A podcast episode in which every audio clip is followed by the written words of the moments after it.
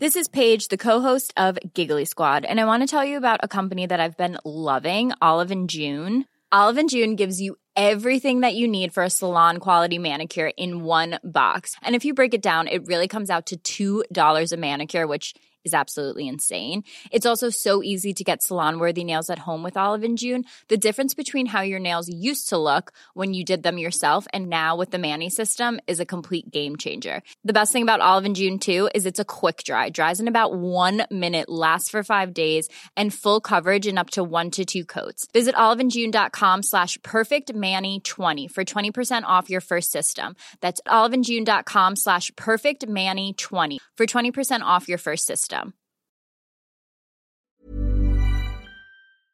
Heraldo Radio. La HCL se comparte, se ve y ahora también se escucha. El dedo en la llaga. Había una vez un mundo en el que nadie creía. Un país de historias inexplicables. Una nación con personajes asombrosos. Santo Tomás tenía razón. Hay que ver para creer. El México increíble, las verdades que duelen, la voz de los que callan, el dedo en la llaga. Infórmate, diviértete, enójate y vuelve a empezar. El Heraldo Radio presenta El Dedo en la Llaga con Adriana Delgado. Love me and leave me and let me be lonely. You won't believe me, but I love you only. I'd rather be lonely than happy with somebody else. You might find the nighttime the right time for kissing. Nighttime is my time for just reminiscing, regretting instead of forgetting with somebody else. There'll be no one unless that someone is you. I intend to be independently blue. I want your love, don't wanna borrow. Have it today to give back tomorrow. Your love is my love, there's no love for nobody else. Bueno, bueno, bueno. ¿Qué tal esta canción de Nina Simone? ¿Qué tal? La verdad me puso de muy buen humor para iniciar este dedo en la llaga de este jueves 26 de noviembre del 2020. Y es que, pues, ¿quién no le gusta? ¿Quién no le gusta a Nina Simón? Me pone de buen humor, humor porque es como yacecito y además canta precioso y bueno, que ya acaba de, estaba escuchando ahorita cuando venía en mi coche una canción de ella en francés que bueno, me dejó estaciada. Así que ámame o déjame. ¿Qué tal, eh? Yo digo, ámame o déjame o, y déjame estar sola. Usted no va a creer en mí, pero yo te amo solo a ti. Yo prefiero estar sola que feliz con alguien más. ¿Qué tal, Denise? Órale, Denise, vamos con a poner el dedo en la llaga el día de hoy porque les tengo una gran sorpresa. Tengo un gran invitado el día de hoy con una gran información. Vámonos rápido. Hola Adri, ¿cómo estás? Muy buenas tardes y con esta gran actitud pues también le deseamos una excelente tarde a todos los que nos escuchan. La inversión extranjera directa nueva que llegó al país se desplomó 65.8% en el tercer trimestre del año frente al mismo periodo del 2019, esto de acuerdo con datos del Banco de México. La inversión extranjera directa nueva que entró a México fue por 1.711 millones de dólares, es decir, 3.296 millones menos que hace un año. El resultado es consecuencia principalmente de la crisis causada por la pandemia, ya que muchas empresas frenaron inversiones y otras tantas cancelaron proyectos para enfrentar los estragos que se generaron en todo el mundo. Así lo comentó para el Heraldo de México el analista del Instituto de Investigaciones Económicas de la UNAM, César Salazar. Pues bueno, nomás les voy a decir una cosa, ¿eh? Esto pasa en todo el mundo. Porque luego nomás dicen que aquí en México, y eso no es cierto, ¿eh?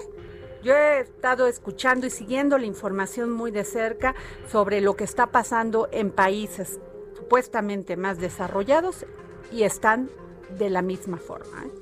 O sea, esta pandemia nos pegó a todos y no nada más a México. Seguimos, Denise.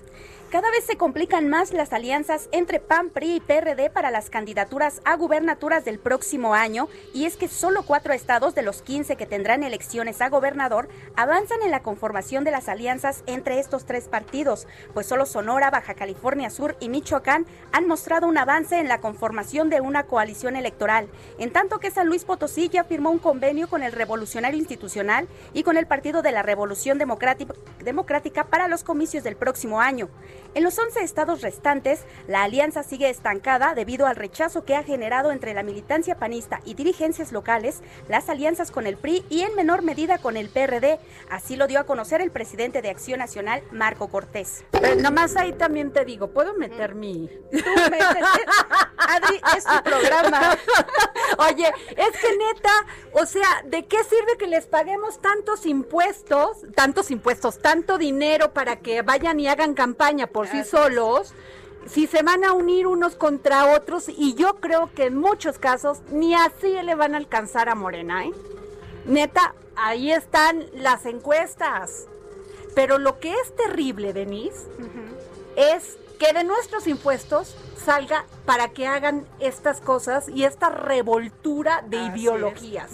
No sabemos si es chile, mole, aguacate, porque por ejemplo en el tema de la marihuana, y lo platicamos contigo, el PAN dice que no, el PRI, que, el PRI que sí, Morena dice que sí. Entonces, Dios mío, a la hora de ver en, eh, factible una alianza, ¿de qué va a servir?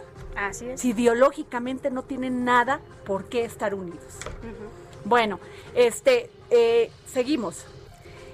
Estudiantes de las facultades de Filosofía y Letras, Economía, Química, así como de doctorados de Geografía e Ingeniería y trabajadoras de la Universidad Nacional Autónoma de México sumaron sus voces y exigencias contra la impunidad que viven dentro de la institución durante un mitin virtual convocado por la colectiva Mujeres Organizadas de la Facultad de Ingeniería con motivo del Día Internacional de la Eliminación contra la Violencia de la Mujer.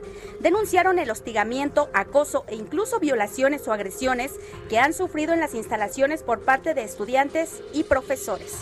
Pues bueno, tendrán que investigar, ¿no? Hay denuncia, hay que investigar. Y bueno, ¿qué les digo? ¿Qué les cuento? Tengo un gran invitado, pero sobre todo tengo una gran información, porque el día de hoy se presentó la Guía Ética para la Transformación, en donde resaltan 20 principios y valores. Lo presentó nuestro presidente Andrés Manuel López Obrador.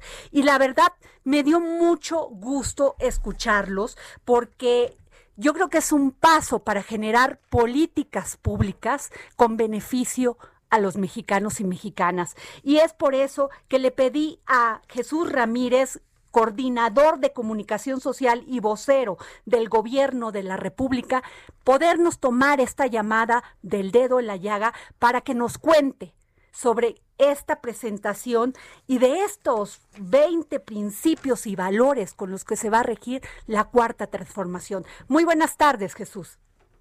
¿Qué tal? Muy buenas tardes. Adriana. Jesús. Saludos a todo auditorio.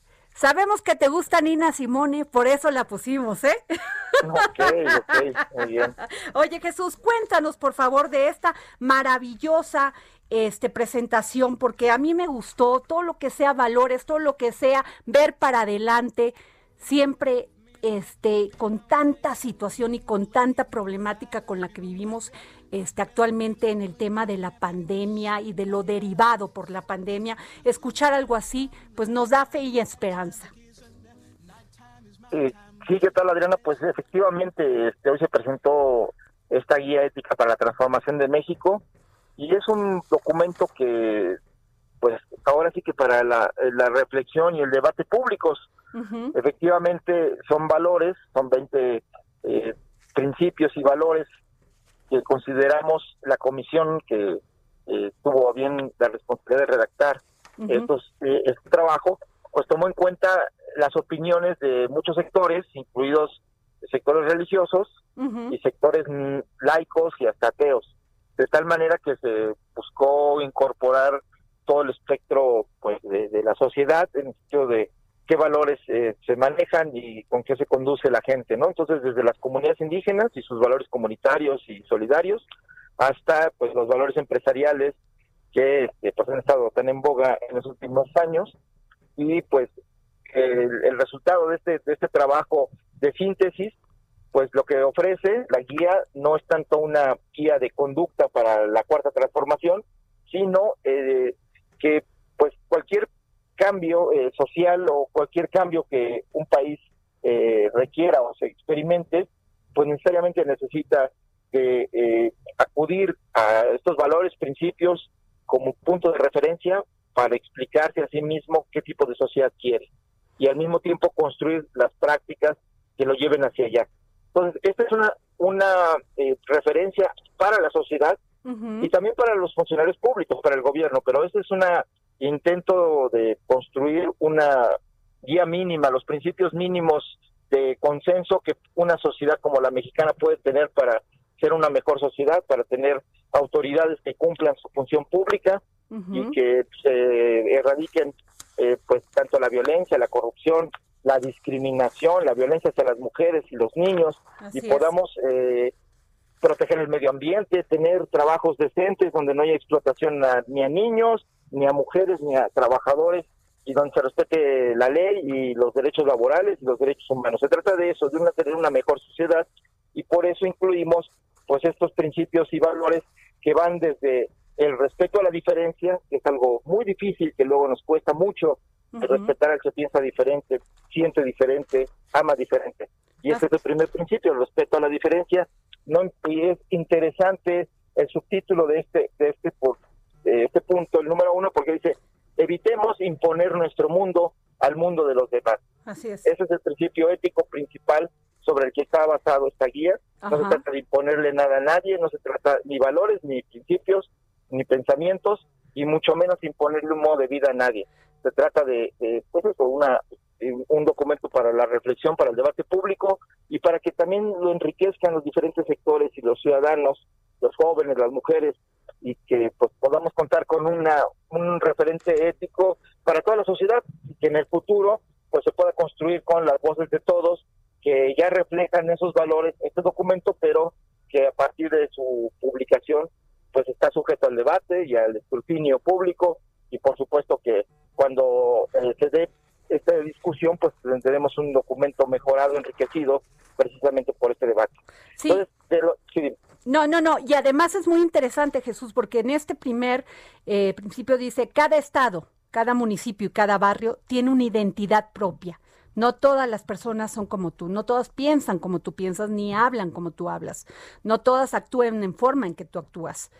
Respeta la forma de ser de otros y no pretendas imponerles tus conductas. Y un punto importante este que mencionas, el laicismo, es un principio fundamental del Estado mexicano. Así es.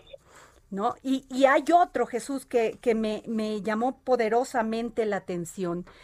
Dice el, el 10 de la redención. Para el conservadurismo y el autoritarismo, las actitudes incorrectas o delictivas deben ser objeto de castigo severo y las personas que las presentan han de ser separadas de la sociedad, degradadas y sometidas a una desconfianza permanente.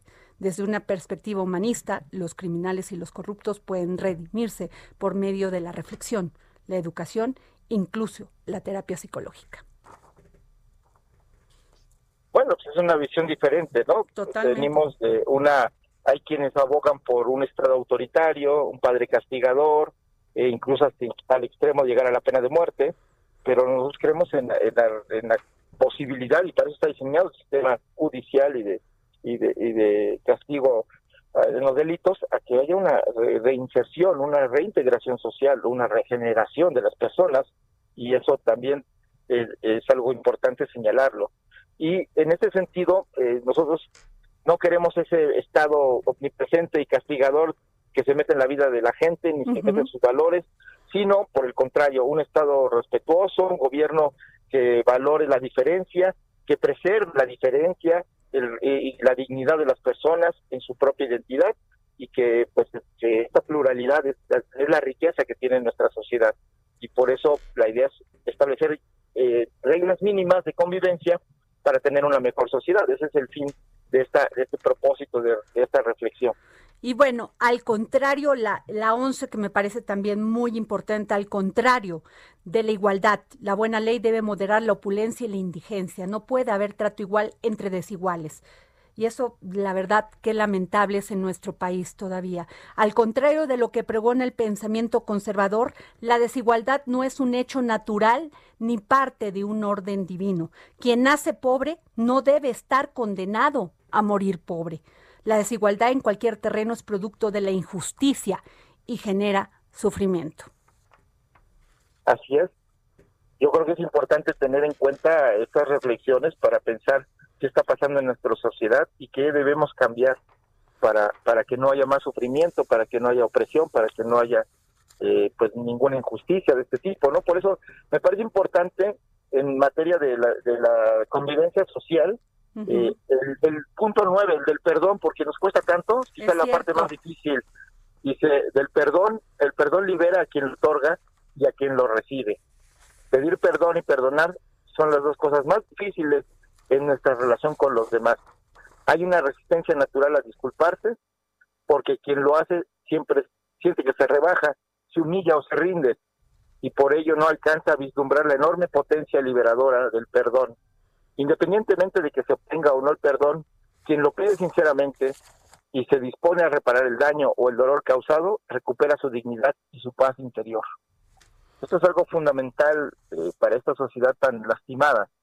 Así es. Este, Así es, Jesús. Y otra que me pareció también muy importante, porque pues el presidente también ha insistido en eso, el 16 del trabajo. No hay mayor satisfacción que tener un trabajo y disfrutarlo. La paga, el salario, los honorarios y las prestaciones laborales son el reconocimiento de tu esfuerzo y la condición para el, tu sustento y el de los tuyos y tu bienestar inmediato. Defiende tus derechos laborales. No permites que te exploten y si te exploten busca remediarlo con organización y argumentos y con las leyes y los reglamentos en la mano. Así es. Y bueno, hay, hay de los 13 puntos, pues este, podemos enumerarlos, pero bueno, está el de la fraternidad. Ser fraterno es hacer propios los problemas de los demás. O el de la autoridad y el poder, que dice, el poder solo tiene sentido, se convierte en virtud cuando se pone al servicio de los demás. Entonces, eh, son reflexiones sobre el, ahora sí que sobre el hacer ético, ¿no? De, la necesidad de tener que asumir la responsabilidad de lo que hacemos, de lo que pensamos y hacernos cargo pues de las consecuencias. Creo que es algo muy importante ir a una sociedad madura, una sociedad responsable, una sociedad adulta y donde pues todos hagamos, nos hagamos responsables de lo que hacemos y, y de y también pues de reparar los daños cuando cometemos alguna un tipo pues de a veces inconscientemente de injusticia, de atropello o, de delito. Jesús, este, pues muy gran gran trabajo este realizado este por ti, por todo un equipo como Enrique Galván Ochoa, Pedro Miguel, José Agustín Ortiz Pinchet, Pinchetti, Margarita Valdés, Verónica Velasco y que tardaron un año, Jesús.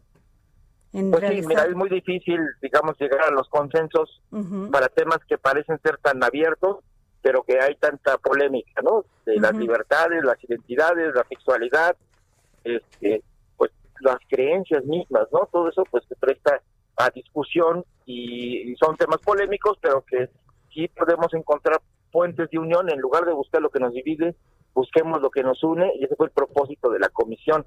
Por eso algo tan importante no podíamos dejar de lado la naturaleza, la responsabilidad que tenemos frente a los demás, que no somos humanos. Por eso el punto 20 se refiere a de los animales, las plantas y las cosas.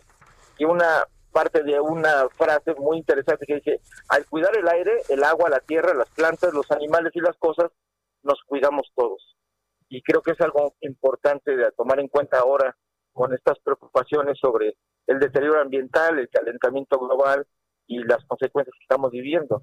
Así es, Jesús. Y el 17 de la riqueza y la economía, no es lícito enriquecerse mediante el engaño, a, a, costa del sufrimiento de otras personas, a expensas de los bienes comunes, comunes o el detrimento del bienestar del prójimo. Qué gran trabajo, Jesús, la verdad, porque, porque pues nos habla de fe, de esperanza, de una, de un gran trabajo y que yo estoy segura que el presidente lo va a poner en marcha en todo este pues andamiaje del tema de las políticas públicas y sobre todo este combate que tiene a la corrupción, construir un estado de bienestar y de derecho y heredar un país libre, democrático y soberano.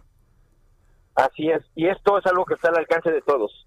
¿Dónde lo No podemos peso. conseguir, Jesús? No, está, en la página, pero digo, hacer esta sociedad como Claro. en estos, con estos valores está al alcance de la mano, es al alcance de todos. Todos podemos contribuir a tener este, este, este país que queremos. Pues sí, pues no sabes cómo te agradecemos, Jesús. Sabemos que tu agenda está muy ocupada. Te valoro mucho que nos hayas tomado la llamada para el dedo en la llaga y pues darnos más eh, información amplia sobre esta guía ética para la transformación en donde resaltan estos 20 principios y valores. Gracias, Muy bien, Jesús pues, Ramírez. Te agradezco y estamos en contacto. Gracias. Pues aquí tuvimos a Jesús Ramírez Cuevas, coordinador de comunicación social y vocero del gobierno de la República. Realmente les recomiendo este documento. Realmente se los recomiendo porque, porque es un documento que hay que analizar, hay que reflexionar y es importante que un gobierno tenga principios básicos con los que desea actuar. Ahí está.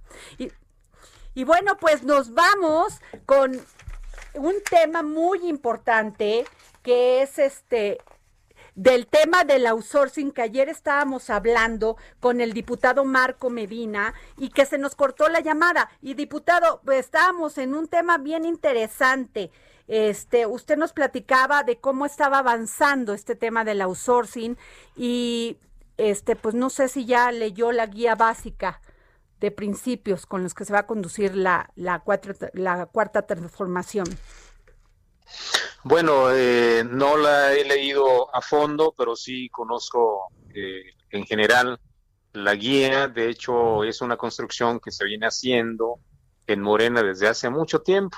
Ajá. Eh, ha sido un tema muy importante que cuando Andrés Manuel López Obrador era el presidente del partido, primero presidente del Consejo, luego presidente del Comité Ejecutivo Nacional, estuvo trabajando mucho. De hecho, uno de los eh, principales impulsores, que es el licenciado José Agustín Ortiz Pinchetti, era parte del Comité Ejecutivo Nacional de Morena. Yo también pertenecía a ese primer Comité Ejecutivo Nacional de Morena.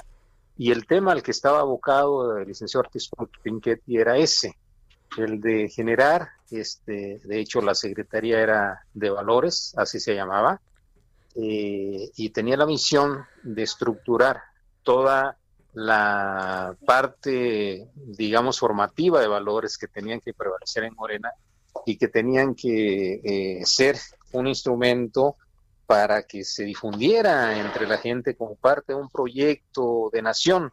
Uh -huh. No solo es un asunto para la militancia, para los actores políticos, sino Pero, es un... Y además es importante, diputado Marco Medina, porque habla del tema de igualdad y ahí hablamos del tema de este de esto que es el outsourcing y, y lo dice muy claro, no explotar sí. a los trabajadores. Eso es darles un... sus garantías, sus, sus derechos. Sí, exactamente. Y de eso estamos hablando en la iniciativa de outsourcing. Eh, en Morena nos comprometimos a combatir la desigualdad en todos los aspectos.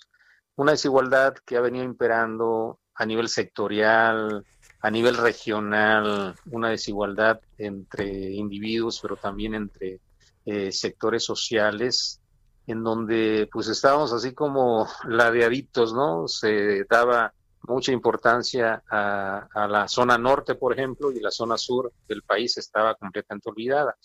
Los trabajadores estaban eh, siendo pues eh, desconsiderados, eh, o sea, no se les está poniendo en consideración en términos de un proyecto de nación y todos los apoyos y todos los beneficios eran para pues, una pequeña parte de la población. Recordemos, por ejemplo, la condonación de impuestos. ¿A quién se le condonaban impuestos? Pues no a la clase trabajadora, no a los profesionistas, no a la clase media, no a los empresarios pequeños, medianos, sino pues a los muy altos niveles del poder Así económico, es. Pues ¿no? pues va a ser una gran pelea esta que van a dar este diputado y espero que sea que gane México que ganen las mujeres en igualdad de condiciones de trabajo laboral, que este de trabajo, que ganemos que ganemos todos. Sí, porque la desigualdad está imperando para muchos eh, sectores. Eh, las mujeres, pues, tú acabas de mencionar, una parte importantísima. En la explotación del trabajo, las mujeres siempre se dan la peor parte. Pues sí. En el outsourcing se llevan la peor parte, porque siempre hay un peso mayor de la estructura esta opresiva eh, en contra de las mujeres que ha venido imperando cuando hay una desigualdad, la desigualdad es mayor. Diputado, ¿me permite ir a, o se, me permite ir a un corte y regresar con usted? Por favor. Gracias. Nos vamos a un corte y regresamos aquí en el live. I'd rather be lonely than happy with somebody else. You might find the night time the right time for kissing. Night time is my time for just reminiscing, regretting instead of forgetting with somebody else. There'll be no one unless that someone is you. Adriana Delgado en su cuenta de Twitter. Arroba Adri Delgado Ruiz. Además, te invitamos a enviar tus opiniones y comentarios en texto o por mensaje de audio a través de WhatsApp al 55 2544 3334. Y si quieres escuchar El Dedo en la Llaga de El Heraldo Radio, en cualquier momento y donde quiera que te encuentres, descarga el podcast disponible en Spotify y iTunes. Heraldo Radio. La HCL se comparte, se ve y ahora también se escucha.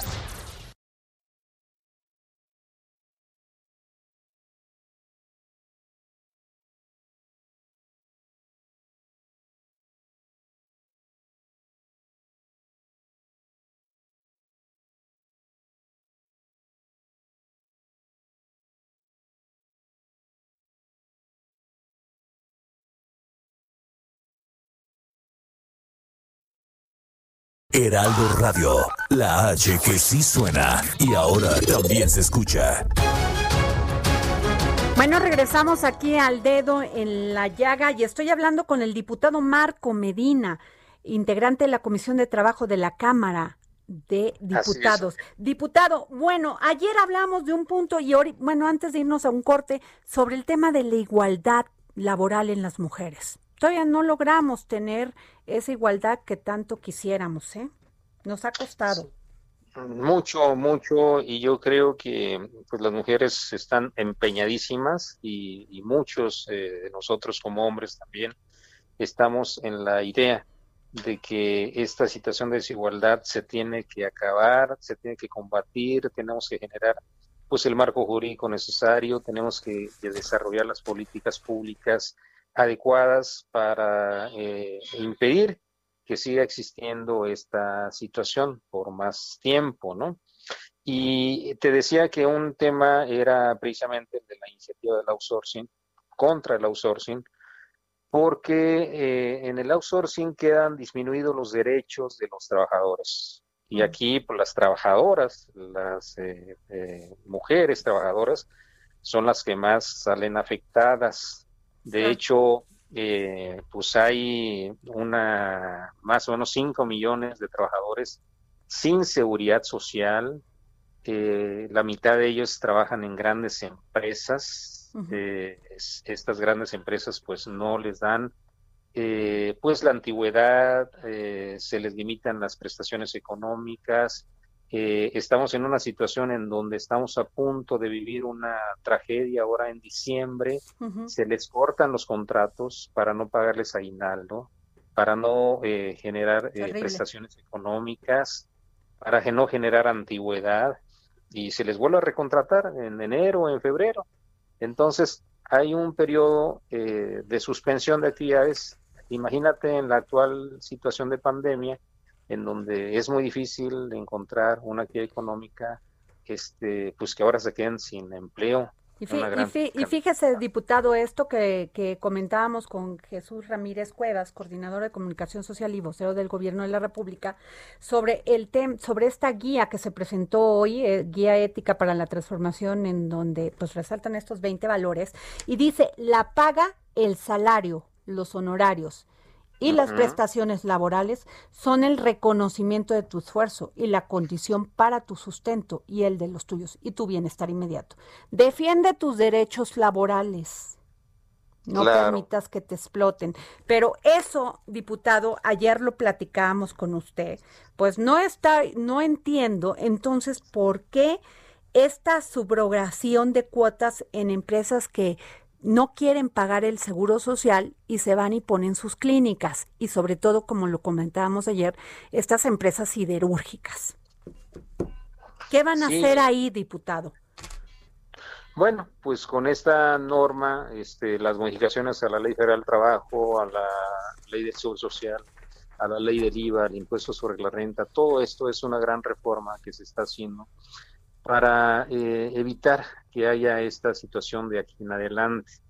Eh, todo mundo tiene derecho a, si es trabajador, tiene derecho al beneficio de la ley. Así es. El beneficio de la ley integra una serie de prestaciones primero que el salario se le pague adecuadamente, que haya estabilidad en el empleo, que haya este antigüedad eh, en el trabajo. Y que, tenga un servicio de salud. Que tenga servicio de salud. Claro, o sea, y eso es otro tema, diputado, que no sabe cuántas llamadas nos han nos este nos han llegado aquí a, a, los micrófonos del dedo en la llaga a los teléfonos el tema de los accidentes laborales que las empresas no lo, no los, o sea, no, no, no dicen, oiga, tuve, claro, y además, este, pues los escondan. Sí, este, eh, si una empresa está regularizada con la inscripción de sus trabajadores en el Seguro Social, no tiene por qué suceder esto, o sea, porque el Seguro Social, eh, una de, los, de las partes de la cuota que se da al Seguro Social, eh, protege al trabajador y de hecho es una protección también a la empresa en caso de accidentes de trabajo.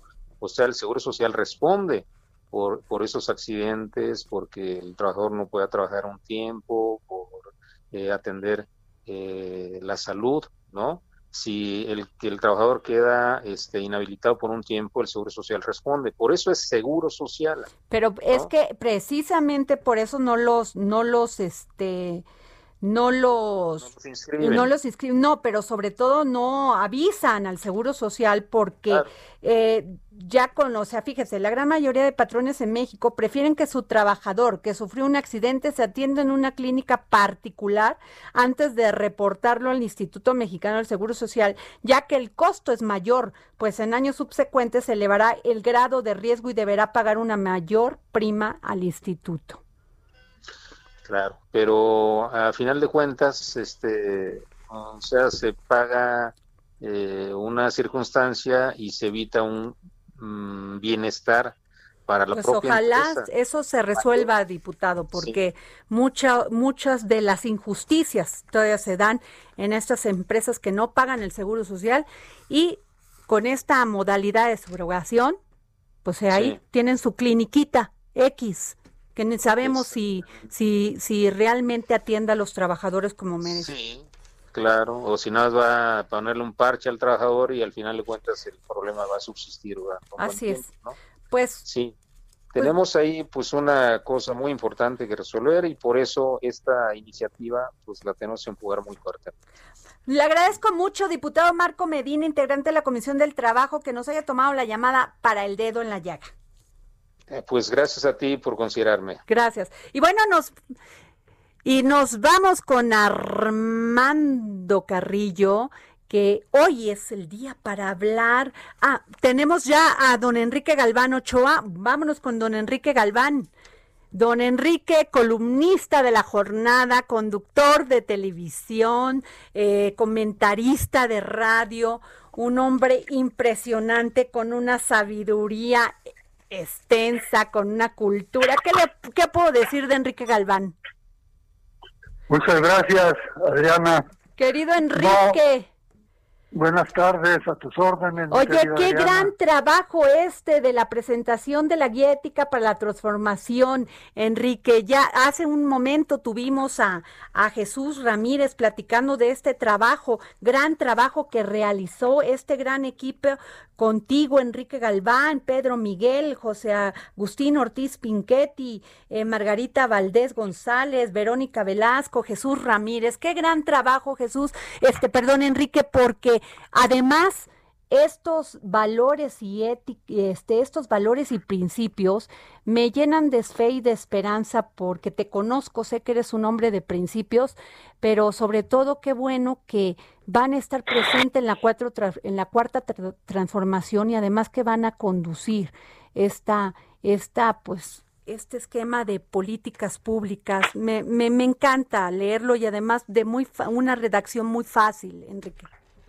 Ahora lo que sigue es eh, promoverlo, difundirlo, porque déjame decirte, Adriana, estábamos eh, eh, entrados en la tarea cuando de repente aparece esto de la pandemia y pues se interrumpió nuestro trabajo.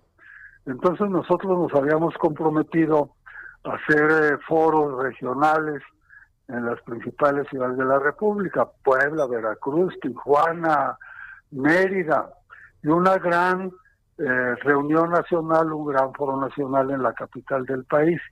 Pero esto ya no fue posible por las circunstancias que se han presentado con la pandemia, pero la intención que tenemos es que una vez que haya pasado esta triste situación, podamos llevar a cabo ese, esa tarea que quedó pendiente pero eh, sí, sí logramos eh, recoger las opiniones de muchas personas, instituciones, ya que habló Jesús de esto, y bueno, ya se cuajó allí el, eh, la idea.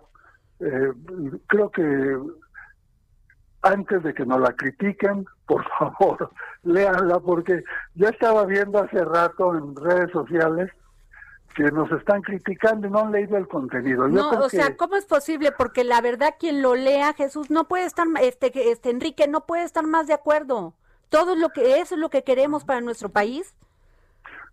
Es lo que nosotros pensamos, pero yo creo que, bueno, uno de los principios de, de este código es la absoluta libertad de expresión, la libertad de crítica, la libertad de palabra, de pensamiento y me gustaría que la practicaran en, este documento, pero léanlo por favor antes de que lo hagan pedacitos, como ya empezaron a hacerlo. Ah, bueno. pero, son los de siempre. No, me, no me refiero a una revista. las personas que siempre critican todo. Pues sí, fíjate, este lo, de la autoridad y el poder. El poder solo tiene sentido y se convierte en virtud cuando se pone al servicio de los demás. Ojalá lo leyeran los políticos, que son los que tienen que empezar a leerlo también, ¿no? El poder es la facultad de actuar y tomar decisiones en nombre de otros. La autoridad es la confianza que otros depositan en ti para que actúes en función de sus necesidades y de su interés. Sí, yo creo que no solamente debe distribuirse este esta publicación entre las personas que, anunció la mañana el presidente López Obrador, que son 8 o 10 millones del programa de adultos mayores. Yo creo que también debe circular entre los servidores públicos y no dejar no dejar cuando pase la efervescencia del momento no dejar la publicación en el escritorio. Por eso te digo, Adriana, que una vez que pasen estas circunstancias difíciles de la pandemia, vamos a reiniciar los foros que interrumpimos y vamos a llegar a, un gran foro nacional de reflexión, de análisis, de crítica, eh, en fin. Está, todavía no termina eh, esta tarea mientras no realicemos esos foros y mientras no consigamos que tenga toda la difusión posible. Y eso que hablas, que, que dices, Enrique, es tan importante tener, además, fíjate, el debate de las ideas. El debate de las ideas es precisamente lo que propone esta guía, debatir. Sí, a mí me quisiera, yo quisiera dejar claro también, Adriana, que no es eh, eh, un documento que, el, que o una serie de normas que el gobierno quiera imponerle a las personas, a la sociedad, a las familias, a los sindicatos, a las instituciones, a las empresas, etcétera. No, e, es, vamos a decir, es una fuente de inspiración para que cada quien lo interprete, porque ahora que lo lean se van a dar cuenta de que forma parte de lo que ya es la cultura del pueblo mexicano, de los sentires del, del pueblo mexicano. Y si alguien no llega a cumplir uno de sus a cumplir una de sus normas, pues no se le va a abrir un expediente de cómo está esto de moda de de un criterio de oportunidad. Pues sí. No, pero además yo no puedo creer que alguien esté en desacuerdo. Por ejemplo, fíjate, 18, el, el, el, punto 18 de los acuerdos, los compromisos se cumplen. Cuando tomes parte de un acuerdo, procura que este resulte beneficioso para todas partes y no solo para tus intereses o necesidades. Así se condujo el gobierno durante mucho tiempo, nomás pa para que unos ganaran, los otros este pues nos mantuviéramos ahí nomás viendo y como dice otro, ¿por qué? ¿Quién te dijo que tienes que ser pobre? Claro. Sí, eh, son son son ideas, son preceptos que ya están en la cultura y en los sentimientos de nuestra gente. También nos han dicho, como crítica, que, que no es necesario un código porque, porque ya no existe el, tema de la del, del, ya no existe la moral en el pueblo mexicano, ya, ya se han perdido los valores de la sociedad, esto y lo otro, cosa que es muy falsa. Yo siempre les pongo un ejemplo que habla de la vigencia de los valores. ¿Qué es sino un valor sublime lo que hacen los millones de mexicanos que trabajan al otro lado de la frontera y que mandan al año 40 mil millones de dólares o, casi 40 mil millones de dólares a sus familiares en México?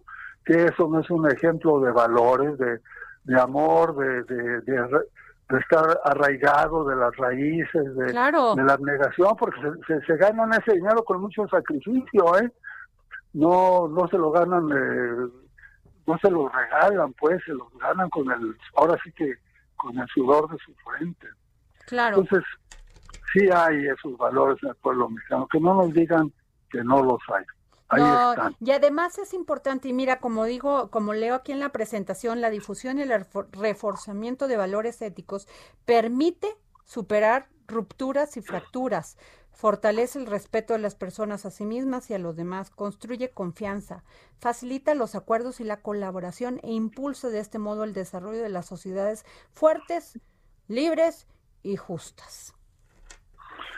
Así es, ese es un modelo a seguir, es una estructura que debería tomarse en cuenta en, el quehacer nacional en todos los ámbitos, el político, el económico, el social, en la educación.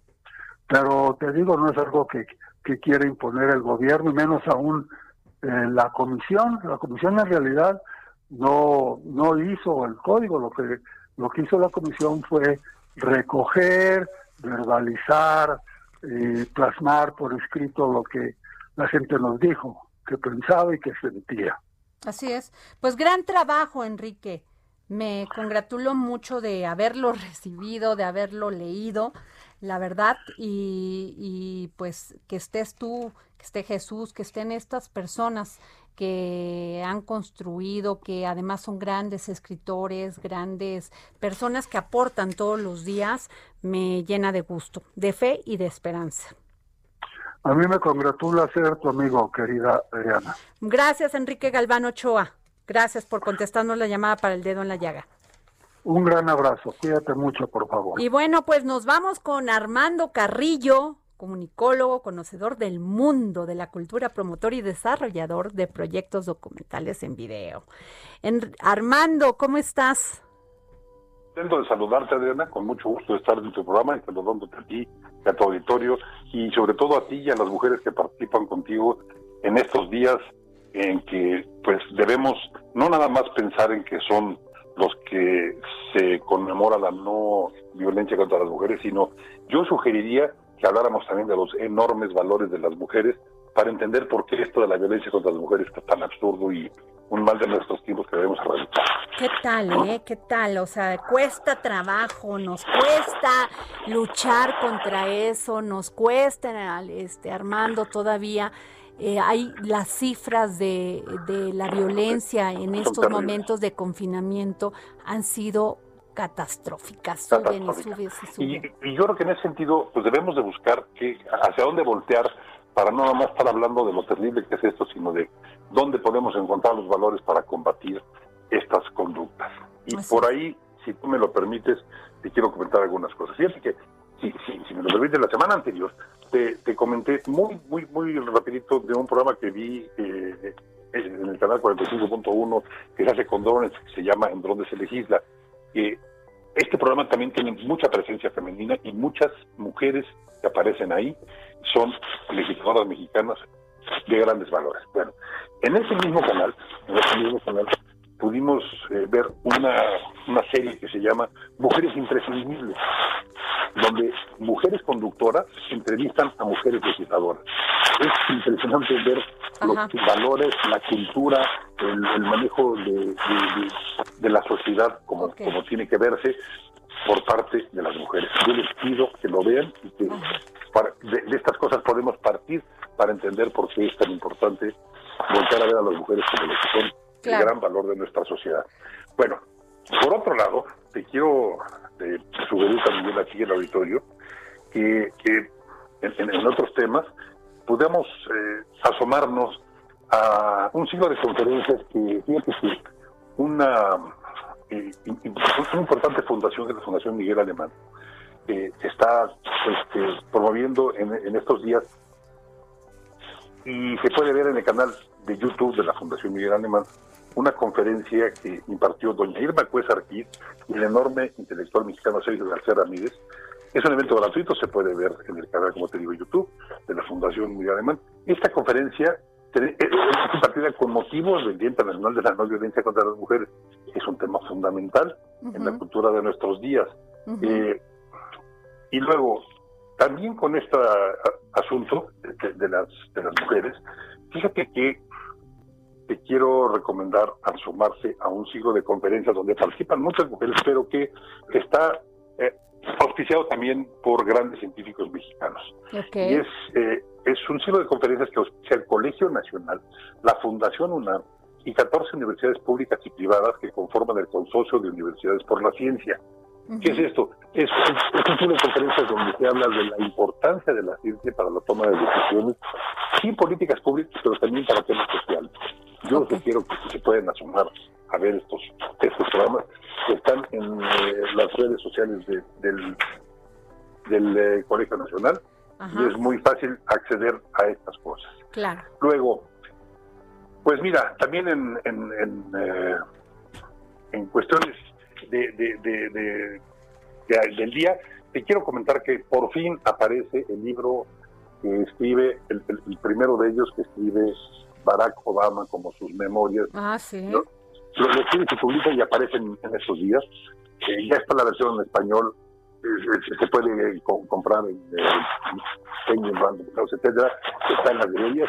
Pero es muy interesante porque él narra. Armando, creo que tenemos un problema con el, con tu micrófono, porque está haciendo como roce y se escucha. A ver. A ver. Algo así está como roce, sí. ¿Sí? Entonces, a ver, nos estabas hablando del libro de Barack Obama.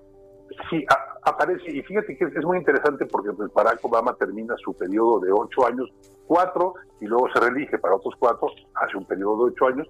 Él no pierde su, su reelección, sino que termina su, su elegibilidad y escribe estas memorias. Le da un lugar preponderante a la actuación de su esposa, de Michelle, que me, me, llama mucho la atención, está escrito, uno puede pensar que es un libro para politólogos y así muy especializado, y no, es un libro que se lee rapidito, que está escrito en una prosa muy suave, eh, muy atractivo y muy interesante, como un expresidente que tenía un signo político, en los Estados Unidos era considerado como pues a la izquierda, le cede el poder y en, las, en las eh, memorias que, escribe dice que pues para él resultó ser muy sorpresivo y de alguna manera de sabor agridulce el que se fuera el, el péndulo político hacia el otro extremo. Pero ¿qué crees?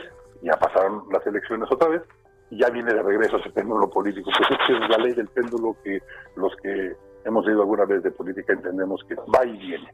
Así es. Entonces, bueno, pues así fue. Y si va y viene, ¿eh? es un tema. Bueno, pues ahí está, hay, hay que leer las memorias de Barack Obama para que en un periodo muy breve de tiempo y muy reciente veas cómo, pues para allá y para acá. ¿no? Así es. Para, para que le vayamos entendiendo ese tema. Bueno, ¿Y, y el último, cuál sería? el último de los temas. Tenemos nada más dos minutos, querido hermano, Te antes lo de digo en irnos. uno. A ver. Fíjate que es, es muy interesante, este sábado arrancan los eventos, siete días de la Feria Internacional del Libro de Guadalajara, Ok. evento eh, fundamental en la cultura mexicana, y este sábado empiezan los eventos todo a distancia.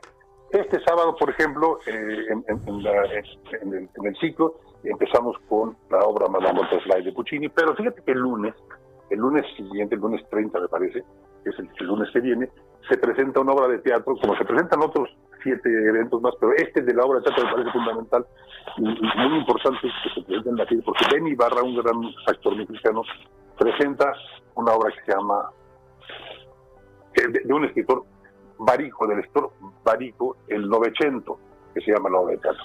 Y es muy importante porque este, este escritor italiano contemporáneo es un fenómeno de la literatura moderna y eh, hay esta adaptación para, para, el, para el teatro, la presenta Ben Ibarra en Guadalajara en, como Pues- parte de las actividades de la gira. Bueno, pues muchas gracias, querido Armando Carrillo. Nos vamos, nos ganó el tiempo y te agradezco mucho que hayas estado aquí con nosotros en el dedo en la llaga. Y pues nos despedimos y nos vemos mañana. Love me and leave me and let me be lonely. You won't believe me, but I love you only. I'd rather be lonely than happy with somebody else. You might find the night time the right time for kissing. Nighttime is my time for El Heraldo Radio presentó El Dedo en la Llaga con Adriana Delgado. Heraldo Radio. Planning for your next trip? Elevate your travel style with Quince. Quince has all the jet setting essentials you'll want for your next getaway, like European linen, premium luggage options, buttery soft Italian leather bags, and so much more. And is all priced at 50 to 80% less than similar brands. Plus, Quince only works with factories that use safe and ethical manufacturing practices. Pack your bags with high-quality essentials you'll be wearing for vacations to come with Quince. Go to quince.com slash pack for free shipping and 365-day returns.